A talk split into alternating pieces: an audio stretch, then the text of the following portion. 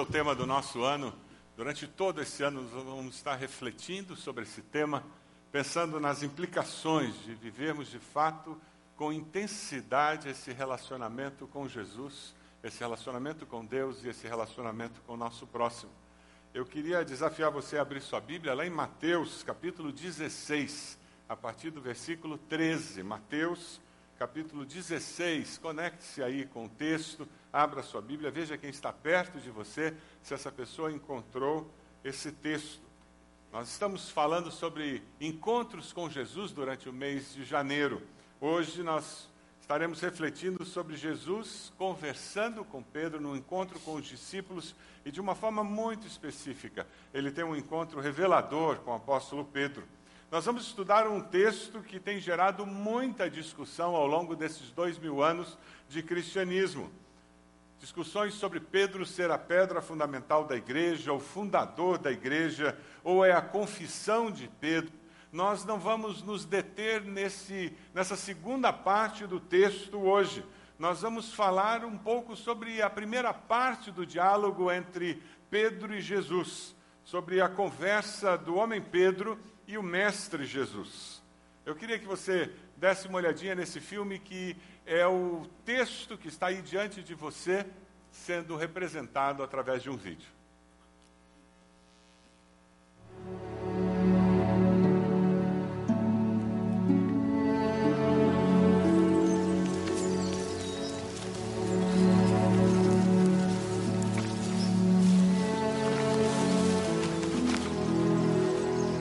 Dizem os homens ser o filho do homem?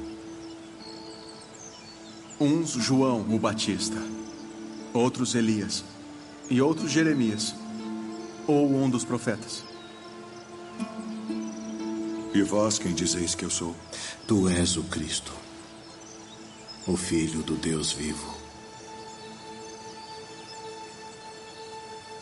Bem-aventurado és tu, Simão Barjonas porque tu não revelou a carne e o sangue, mas meu Pai, que está nos céus.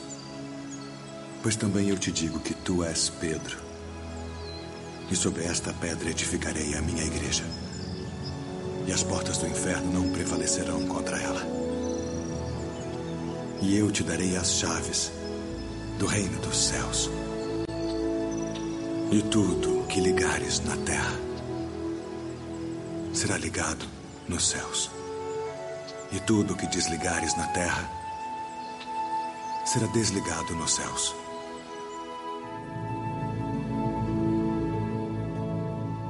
O Evangelho de Marcos foi o primeiro evangelho a ser escrito. Você encontra em Marcos capítulo 8, 27, a primeira referência a esse encontro de Jesus com os discípulos e com Pedro. Marcos faz uma referência bem breve sobre isso.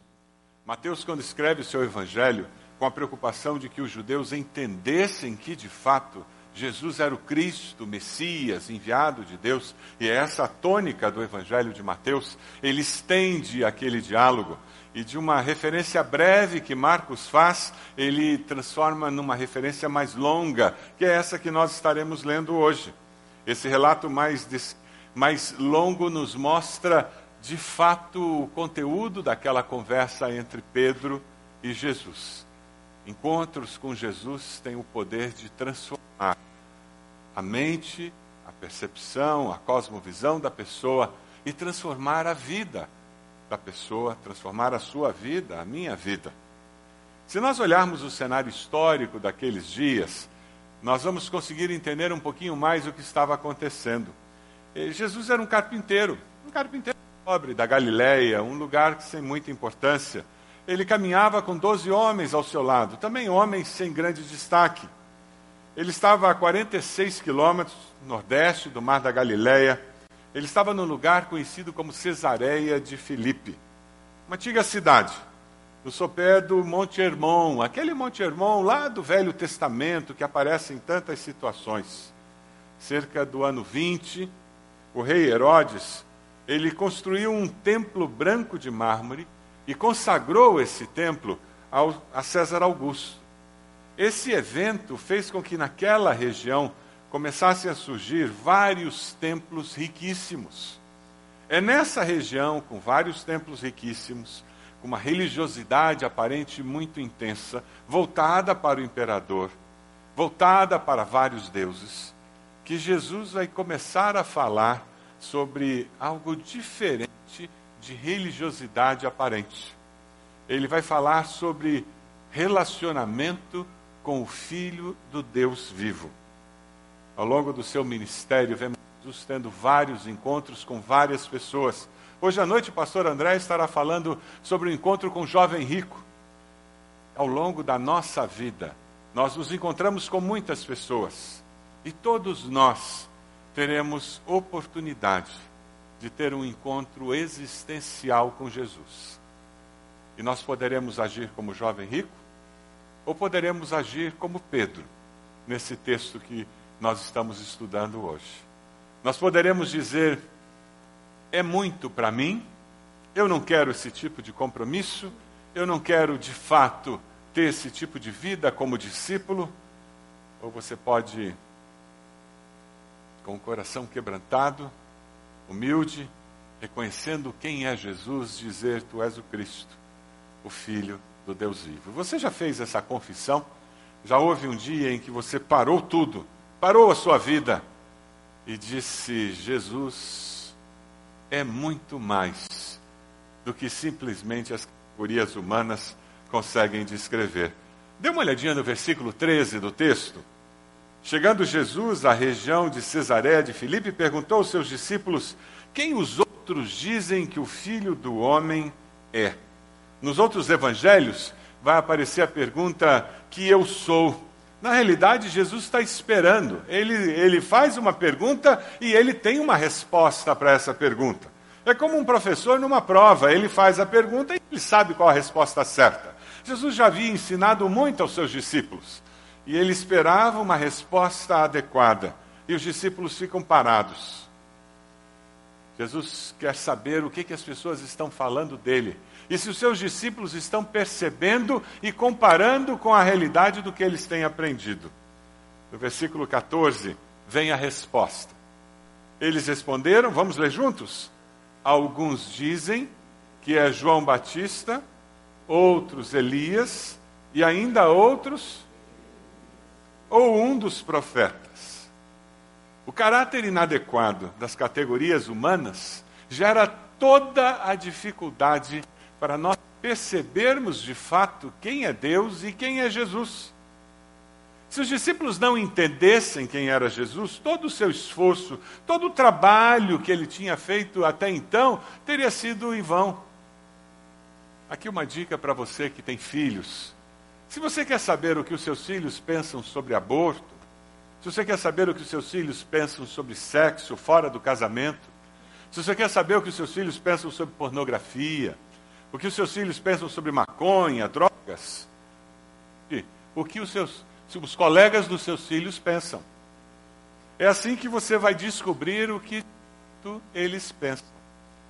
Quando nós queremos saber a opinião de alguém, pergunte à pessoa o que, que as pessoas estão falando na sociedade. Você já percebeu que normalmente a gente começa falando o que os outros falam e o que, que acontece no meio do caminho? A nossa opinião começa a aflorar. Não é assim? Inconscientemente nós começamos a falar sobre a nossa postura, a nossa posição. Foi isso que Jesus fez. O que, que o povo dizia? O povo dizia que Jesus era João Batista. João Batista, primo de Jesus, fora decapitado. O rei havia mandado. Estão me assaltando aqui. O rei havia mandado que cortassem a cabeça e trouxessem para a rainha num, numa bandeja. Lá em João 29, nós vamos encontrar esse mesmo João Batista fazendo uma afirmação incrível. Ele diz: Este é o Cordeiro de Deus que tira o pecado do mundo. João Batista veio preparar o caminho para Jesus. Ele era um pregador. Na realidade, quando eles diziam Jesus é, João Batista, eles viam em Jesus um profeta, um pregador da verdade de Deus. Eles identificavam em Jesus algo mais do que uma pessoa comum. Eles identificavam em Jesus a presença do sobrenatural de Deus. As pessoas percebem na sua vida algo mais do que uma pessoa comum. As pessoas percebem na sua vida que você tem algo mais do que as outras pessoas. Normalmente, quando as pessoas percebem isso em você, elas tomam você como um confidente, elas pedem oração, elas falam para você sobre a necessidade de confiar em Deus. Já percebeu isso? Porque, de alguma forma, ao longo da vida, na convivência na faculdade, na convivência na escola, no trabalho, na vizinhança, você conseguiu passar para elas que existe um senso de missão na sua postura com relação à vida. Existe um senso de missão de Deus na maneira como você se relaciona com as pessoas. João Batista viveu com senso de missão. É interessante. Lá tem ele de novo. Está funcionando? Você é confiável? Obrigado. É o tipo do cara que não passa desapercebido, né? Todo mundo percebe que é o Vitinho. Obrigado, Vitor. Quando eles comparam Jesus com João, eles estão dizendo esse esse Jesus tem algo diferente. Agora era uma impossibilidade Jesus ser João Batista, por quê? Os dois foram contemporâneos. Você lembra do batismo de Jesus? Quem foi que batizou Jesus? Foi João Batista, não tinha como Jesus ser João. Mas existe uma coisa no ser humano, é essa irracionalidade. Você já percebeu? O ser humano, na busca de explicar algo que é inexplicável, ele muitas vezes se torna até irracional. E foi o que aconteceu. É interessante porque eles também diziam que Jesus era Elias. Se você for lá em 1 Reis 18, você vai encontrar uma das referências de Elias. Elias era aquele profeta que chegou junto aos, a, aos sacerdotes de Baal e ele disse: Olha, vocês estão seguindo um Deus que é falso, eu sou profeta do Deus verdadeiro. E ele propôs aquele grande teste e eles construíram um altar para Baal, colocaram os animais, construíram um altar para Deus, o Deus verdadeiro, colocaram os animais. Esse negócio aqui vai explodir, Vitor. Colocaram os animais, e o que está acontecendo? Elias diz: então chame lá Baal para descer fogo do céu e consumir esse, esses animais. E eles fizeram de tudo e nada aconteceu. E depois de muito tempo, Elias fez uma simples oração e disse: Deus, manda fogo do céu, para que todos saibam que só o Senhor é Deus. E o relato bíblico disse que veio fogo do céu, que consumiu o animal, a lenha do altar, as pedras do altar e a água que estava ao redor do altar, porque ele havia mandado jogar água no altar, para não restar dúvidas de que Deus havia se manifestado. Quando eles comparam Jesus com Elias, eles estão dizendo: o poder de Deus tem se manifestado através da vida desse homem. Quem se propõe a ser discípulo de Jesus, manifesta o poder de Deus na sua vida. Você já foi visitar alguém num hospital e saiu de lá confortado? Levanta a mão. Isso não é humano, é? Conseguir enfrentar uma tribulação, uma provação, com fé e confiança, é manifestação do poder de Deus. Amém? Quando nós manifestamos fé, confiança, perseverança na presença, no agir de Deus, nós estamos dando testemunho para a sociedade ao nosso redor de quem é o nosso Deus. Jesus curava, Jesus expulsava demônios, Jesus ensinava com autoridade, quando você faz isso, quando você ora e expulsa demônios, quando você liberta pessoas do controle satânico sobre a vida daquelas pessoas, quando você intercede pela cura física, pela cura espiritual de pessoas e você é usado por Deus, você manifesta o poder de Deus nessa sociedade doente, enferma, carente, onde nós vivemos. E como nós precisamos de discípulos de Jesus que façam isso. Mas aqueles homens olhavam para Elias e diziam: Jesus deve ser ele, porque afinal de contas ele faz as obras que Elias fazia. E outros ainda diziam que Jesus era Jeremias. Se você vai lá em Lamentações, e você tem o livro do profeta Jeremias, depois tem Lamentações de Jeremias. Você sabe qual, era, qual é o apelido do profeta Jeremias? O profeta chorão.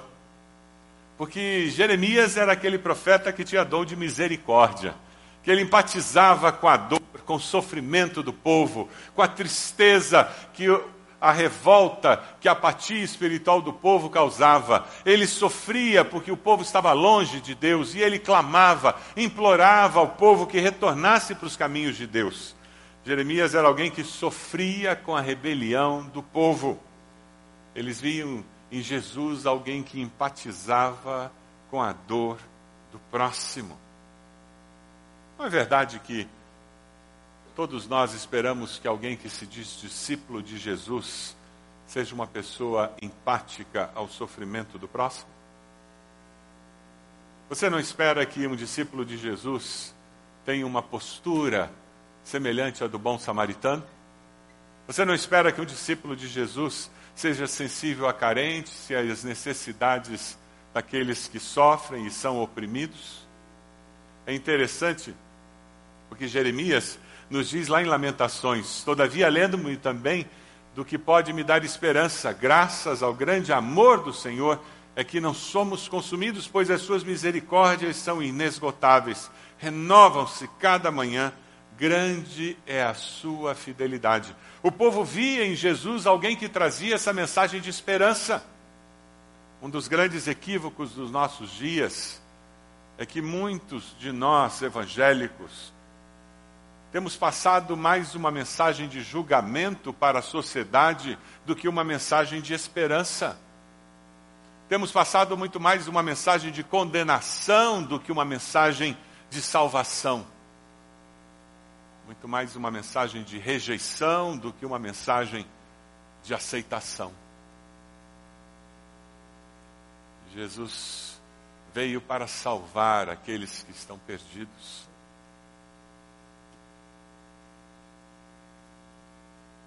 Quando você está com colegas no seu trabalho, lembre-se que a sua palavra deve ser uma palavra de esperança.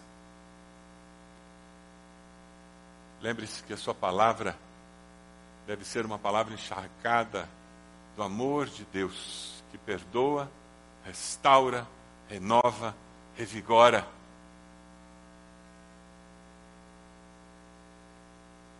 Como precisamos em nossa sociedade pessoas que reflitam esta dimensão da fé cristã, de que as misericórdias de Deus se renovam a cada manhã. Com paciência, cheios de misericórdia, abraçamos aqueles que ainda não descobriram que Deus é bom. Deus é bom. E as suas misericórdias se renovam a cada manhã. É interessante porque as pessoas olhavam várias facetas da vida de Jesus. Preparando esse sermão, eu me lembrei de uma lenda indiana que, por certo, você conhece. Se você tem mais de 10 anos de idade, eu tenho certeza que você já deve ter visto essa lenda ou ouvido. Ah, você lembra aquela lenda dos seis cegos que estavam caminhando e nunca tinham visto um elefante na vida? E apareceu um elefante na frente deles e alguém disse: Isso é um elefante. E eles disseram: O que é um elefante? E eles foram, e com o recurso que um cego tem, eles começaram a, a palpar o elefante. E eles começaram a descrever o que era um elefante.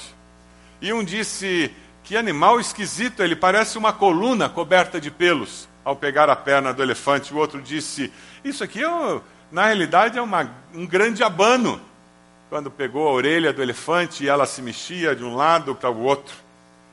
E o que estava mais à frente pegou aquele chifre do elefante, aquela, aquela lança e disse: Isso aqui parece uma espada, esse animal. E alguém disse: Não, na realidade, não é espada, nem abano, nem coluna. Ele, na realidade, é uma grande corda.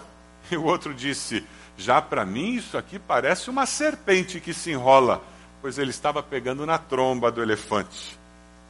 E o último cego estava encostado do lado do elefante e ele disse: Isso aqui mais parece uma montanha que se move. Os seis cegos estavam corretos. Os seis cegos tinham a percepção correta do que eles percebiam. Mas eles não tinham a percepção correta do animal que estava diante deles. Assim era com aqueles homens que diziam que Jesus era João Batista, Elias, Jeremias, eles até tinham uma percepção correta, mas limitada. A nossa grande dificuldade na vida é a tentação de construir Deus à nossa imagem e semelhança. E nós fazemos um Deus tão pequeno porque ele é feito de acordo com a nossa percepção. Nós nos esquecemos que foi Deus quem nos fez a sua imagem e semelhança e não o contrário. E como nós construímos Deus à nossa imagem e semelhança, ele se parece com a perna, ou se parece com o chifre, ou se parece com a orelha de abano, e ele tem apenas uma das dimensões e não todas as dimensões. Como Deus é infinitamente maior do que nós, nós jamais poderemos descrevê-lo completamente. Nós podemos ter uma breve, limitada percepção de quem ele é. Assim era com Jesus. É por isso que a única maneira de responder aquela pergunta era dizer que o Senhor não é Elias, não é Jeremias, não é João Batista. Eu não posso falar de características para dizer quem o Senhor é. Eu só posso dizer uma coisa: o Senhor é o Filho do Deus vivo. E quando Pedro faz essa afirmação que o Senhor é o Filho do Deus vivo, ele expande e tira de dentro da caixinha da nossa imagem e semelhança, ele tira da caixinha da minha percepção limitada e ele coloca no transcendente, no infinito, a percepção de quem era Jesus. Nós voltamos lá para o batismo de Jesus em Mateus 3,17. Encontramos o próprio Deus falando: Este é o meu filho amado, em quem me agrado. Este é o meu filho amado, em quem me agrado. Jesus, no versículo 15, ele diz: E vocês? Quem vocês dizem que eu sou? E ele recebe essa resposta de Pedro porque ele diretamente faz a pergunta. E hoje ele faz a mesma pergunta para você. E você, quem você diz que eu sou? Quem é Jesus para você? Ele não está interessado em quantas vezes por semana você vem à igreja. Ele quer saber quem é Jesus para você. Ele não está interessado se você fez boas obras. Ele está interessado em quem ele é para você. Ele não está interessado em todo o seu arrazoado filosófico, teológico sobre a pessoa de Deus e a pessoa de Jesus. Ele está interessado em quem ele é para você. O foco de Deus é relacional. O foco de Deus é existencial. Quando nós colocamos as coisas na perspectiva certa, tudo assume um significado novo. É sobre isso que o cristianismo fala. É por isso que a fé cristã é muito mais do que religião. O ser humano sempre quer restringir a religiosidade, a rito, a lugar, a símbolo. E quando nós resumimos a nossa fé a símbolos, a ritos, a religiosidade aparente, nós esvaziamos o significado maior. E aquilo que simbolizava algo maior se transforma no foco. E por ter se transformado no foco, roubou o significado real daquilo que era verdadeiro. cruz não tem poder nenhum, aquela cruz que você pregou na, na parede, nós temos na nossa capela, nós temos em cima da caixa d'água, ela simboliza algo. Ah, mas o dia que aquela cruz começa a ter um poder e eu preciso passar a mão dela para Deus me ouvir, eu trouxe do significado maior que era a morte de Cristo na cruz, para aquele objeto, o poder, eu esvaziei aquela cruz de significado. E eu fiquei só com o objeto. O objeto é material. E eu agora estou com o misticismo, agora eu estou com o subjetivismo, agora estou preso àquele objeto. Eu perdi a capacidade de me relacionar existencialmente com o que aquele objeto significava. É assim que o ser humano se prende a símbolos religiosos. Eu tenho que vir até aquele lugar, aí Deus vai me ouvir. Eu tenho que ir ouvir aquela pessoa, porque aquela pessoa detém o poder. Eu preciso carregar no bolso aquele amuleto, porque aquele amuleto garante. É o trevo de quatro folhas. É o comigo ninguém pode que me protege do inimigo. Eu vou abrir a Bíblia no Salmo 91, na entrada da minha casa. Os ladrões não vão entrar, pelo menos por aquela porta, eu acho. E, e dessa maneira eu, eu vou me protegendo, ou melhor diria, eu vou me iludindo. E já não é mais o Senhor quem me protege, mas são aquelas coisas que simbolizavam o Senhor que me protege. Porque o relacionamento pessoal já não é mais o meu foco. São as coisas, são os ritos. Isso é religiosidade aparente, vazia. Quando o diabo não consegue que você seja ateu, que você seja insensível às coisas de Deus, ele procura tornar você num fanático religioso preso às coisas religiosas. Duas situações vazias de significado existencial. Só existe forma. Uma forma nega, outra forma exagera o significado das coisas religiosas. Mas relacionamento com Deus vivo não existe. Versículo 16, dê uma olhadinha aí. Pedro responde: O que, que ele diz? Vamos dizer juntos? Tu és. Tu és o Cristo, o Filho do Deus vivo. Pergunta a pessoa do lado aí: Você já disse isso? Você já fez essa declaração? Tu és o Cristo, o Filho do Deus vivo? Deus é quem nos capacita a confessar, foi o que Jesus disse. Deus é quem nos ajuda a chegar a essa conclusão. A Bíblia diz que o Espírito Santo é que nos convence do pecado, da justiça e do juízo. Não é revelado carne nem sangue, não sou eu que convenço ninguém. Você não tem que convencer nem converter ninguém no seu trabalho. O que você tem que fazer é dar evidência do poder de Deus na sua vida. Você tem que contar o que Deus tem feito na sua vida e deixar que essa pessoa sinta o desejo de buscar a água da vida. É, meu pai era veterinário, nós moramos em fazenda de criação de gado, cavalo, a vida inteira eu morei em fazenda. E eu me lembro muito bem, na época do inverno, ah, eles tinham que misturar sal na ração do, cavalo, do gado. Sabe por quê? No inverno, o gado não toma água. E daí a vaca dá menos leite. Porque ela tomou menos água, dá menos leite. Então o que, que eles fazem? Eles colocam sal na ração para dar sede, aí ela vai e toma leite. Toma, toma água e isso faz com que ela dê mais leite. Simples. É uma ilustração muito simples do que é testemunhar. Testemunhar é colocar sal na boca da pessoa, mas o sal espiritual. E ela vai ficar com sede de Deus. Você conta, dá evidência do que Deus está fazendo na sua vida. Você não está socando religião pela boca abaixo, você não está impondo religião, você está simplesmente contando o que Deus tem feito na sua vida. Você está compartilhando como Deus é bom, como Deus é verdadeiro. Você tem uma história boa de Deus para contar para alguém? Consegue lembrar de uma resposta de oração? Consegue lembrar de uma bênção que você recebeu recentemente de Deus? Quem consegue lembrar de alguma coisa aí? Olha lá. Você consegue essa semana colocar essa pitadinha de sal na boca de alguém?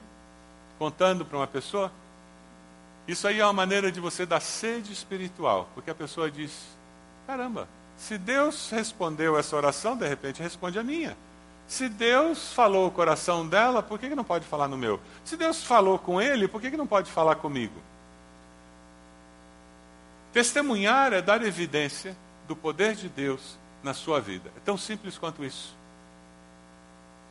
E aos poucos, as pessoas vão descobrindo que Jesus Cristo é o Filho de Deus. É interessante, porque nessa afirmação, tu és o Cristo, o Filho do Deus vivo, existe toda uma conotação messiânica envolvida nisso. Mateus quer deixar muito claro que Jesus, o Cristo, o Messias, estava vindo através de Jesus. Ele escreve esse evangelho com a preocupação de que um judeu entendesse que Jesus não era simplesmente mais um profeta. Pedro reconhece que Jesus veio de Deus e veio para salvá-lo. Reconhece que Deus é um Deus vivo e ativo. Duas implicações desse texto que eu queria deixar com seu coração. A primeira delas, as mais elevadas categorias humanas são inadequadas para descrever Jesus. Ele não é filósofo, não é um grande mestre, não é um grande professor, ele não é grande coisa nenhuma. Ele é infinitamente maior do que isso. Amém? Ele é o Filho de Deus. Ele é o meu, o seu Salvador. É isso que Deus espera de nós. É isso que Deus espera que você reconheça. E quando você reconhecer isso, você vai descobrir que a promessa dele se cumpre. Jesus disse: Eu estarei sempre com vocês até o fim dos tempos. No momento em que você reconhece que Ele é o Filho de Deus, você descobre que Ele está ao seu lado, porque você abriu a porta do seu coração para que Ele manifeste a sua presença, você perceba a manifestação da presença dEle. A segunda grande lição que eu queria compartilhar com você é que religiosidade sem relacionamento é vazia de significado. O nosso descobrimento de Jesus deve ser pessoal. Quem você diz que eu sou? Não, não, não, não, não é quem a sua mãe diz que Jesus é. Não, não é quem o seu pai diz que Jesus é. Não, não, não, não, não estou perguntando a quantas gerações a sua família tem aquela religião. Religião não salva. A Igreja Batista não morreu na cruz pelos seus pecados. Lamento informar, carteirinha de membro de Igreja Batista não garante céu para ninguém. Carteirinha de membro de Igreja Católica, Presbiteriana, Metodista não leva ninguém para o céu. Igreja nenhuma leva alguém para o céu. Só Jesus salva. Amém? Jesus é o caminho, a verdade e a vida.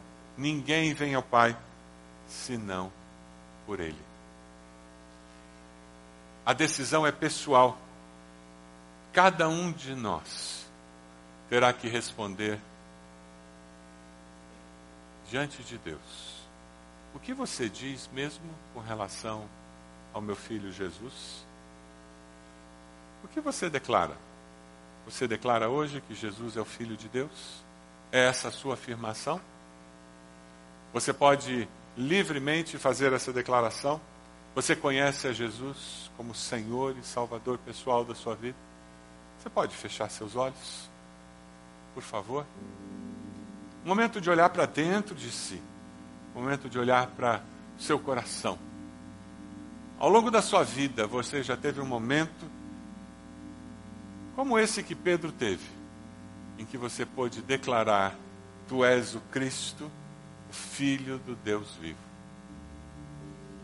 Eu queria desafiar você a nessa manhã,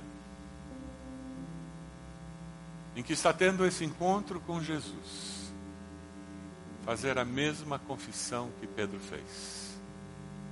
Diga, Senhor, eu reconheço que sou pecador. Eu reconheço que sou pecadora. Diga isso para Deus. Eu reconheço que Jesus é o Filho de Deus. Diga isso para Ele. Jesus, eu reconheço que Tu és o Cristo, o Filho de Deus. Toma minha vida em Tuas mãos. Eu quero caminhar com o Senhor. Eu quero ser discípulo do Senhor. Diga, Jesus, eu te confesso como meu Senhor e Salvador a partir desse momento. Você fez essa oração? Enquanto todos estão orando, levante a sua mão onde você está e depois abaixe. Graças a Deus. Pode abaixar. Mais alguém? Graças a Deus, graças a Deus, graças a Deus. Pode abaixar. Mais alguém? Onde você está? Levante a sua mão e depois abaixe. Mais alguém? Mais alguém? Levante sua mão. Onde você está? Depois abaixe. Graças a Deus. Mais alguém? Mais alguém? Aquele menininho lá, pode abaixar. Graças a Deus. Mais alguém? Você está dizendo, eu preciso desse. Eu quero ter uma percepção ampla da vida. Eu não quero ficar olhando só uma parte da vida limitada. Eu quero ver o todo. E é só com Jesus que eu vou conseguir ver o todo. Mais alguém? Levante a sua mão. Onde você está? Graças a Deus. Graças a Deus. Mais alguém? Levante a sua mão. Onde você está? Graças a Deus. Talvez você. Graças a Deus. Graças a Deus. Mais alguém? Graças a Deus. Graças a Deus. Graças a Deus. Vamos ficar de pé? Eu queria convidar você que levantou a mão a vir até aqui à frente. Eu queria orar por você. Nós queríamos abraçar você nessa decisão tão importante da sua vida. Queremos dar um novo testamento para você. Como igreja, queremos abençoar a sua vida nesse tempo tão especial. Nós vamos começar a cantar. Enquanto começarmos a cantar, saia do seu lugar, vem até aqui. A gente quer orar por você. Alguém vai sair do seu lugar. Isso, pode vir, pode vir. Isso, pode vir. Chega aqui. Isso aí. Nós temos vários irmãos e irmãs que vão chegar junto, vão te abraçar nesse momento tão especial. Então, você que é membro da igreja, chegue junto, dê um abraço nessa pessoa aqui. Você que é líder de célula, temos várias pessoas chegando, homens, mulheres. Por favor, você que é membro da igreja, líder de célula, tem um casal aqui. Sai do seu lugar, vem aqui abraçar essas pessoas. Olha lá. Tempo bom. Vamos cantar? Vamos lá?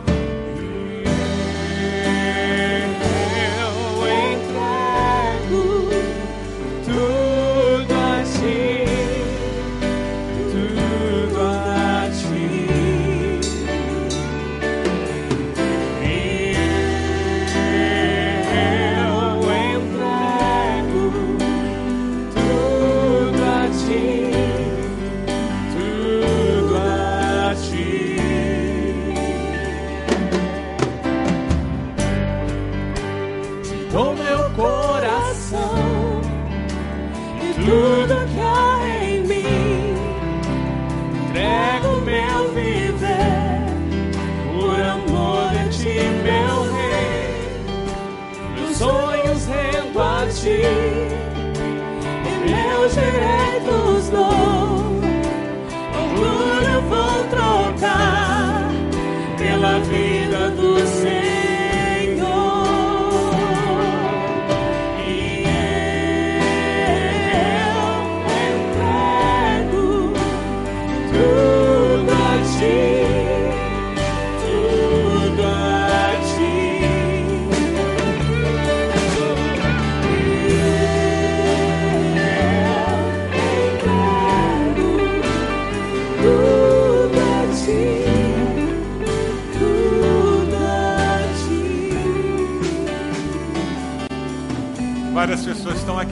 Falou seu coração, talvez você não tenha levantado a mão, mas Deus está confirmando essa decisão de se entregar ao Senhor. Momento novo, começo novo, tempo especial de confessar: eu quero esse Jesus para mim. Eu quero ver a vida de uma forma completa, ampla, e eu quero caminhar com Deus para viver uma vida nova. Enquanto nós terminamos de cantar, antes de nós orarmos, venha daqui. Nós queremos abraçar você, queremos abençoar a sua vida. Nós vamos continuar cantando. Pode vir, estamos esperando você. Eu canto esta canção, entrega-te, Jesus, e o que o mundo dá, eu deixo aos pés da cruz, por conhecer a ti, teu nome dá louvor, sentir tua alegria, partilhando a tua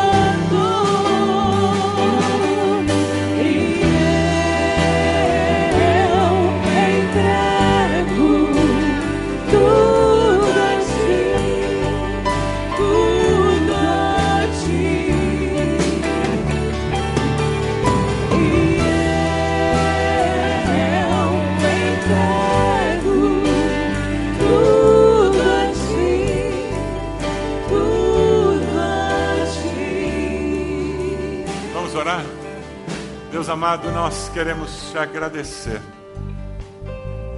Te louvar porque nós podemos ver a vida de uma forma muito mais ampla, completa, porque não somos limitados pelas categorias humanas, mas nós podemos vê-la como o Senhor a vê através de Cristo Jesus.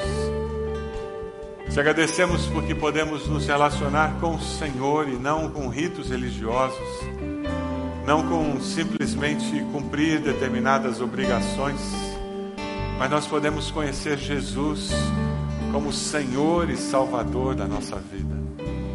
Ó Deus, muito obrigado, porque Jesus, o Filho do Senhor, veio a esse mundo, viveu, morreu, ressuscitou para que nós pudéssemos crer e, em crendo, ter vida e vida eterna com o Senhor. Ó Deus, abençoa esses irmãos e irmãs que estão aqui à frente dizendo: Eu creio em Cristo como Senhor e Salvador, eu confesso que Ele é o Filho do Deus vivo. O Teu Santo Espírito confirma essa decisão em seus corações, Deus. E que nessa caminhada que eles fazem a partir do dia de hoje, a percepção da vida seja mudada, porque eles veem a vida agora como o Senhor a vê. Toma-os em tuas mãos, Senhor. Cumpra teu querer nas suas vidas. Abençoa-os com a presença do teu Santo Espírito. É a nossa oração em nome de Jesus. Amém. Senhor. Amém.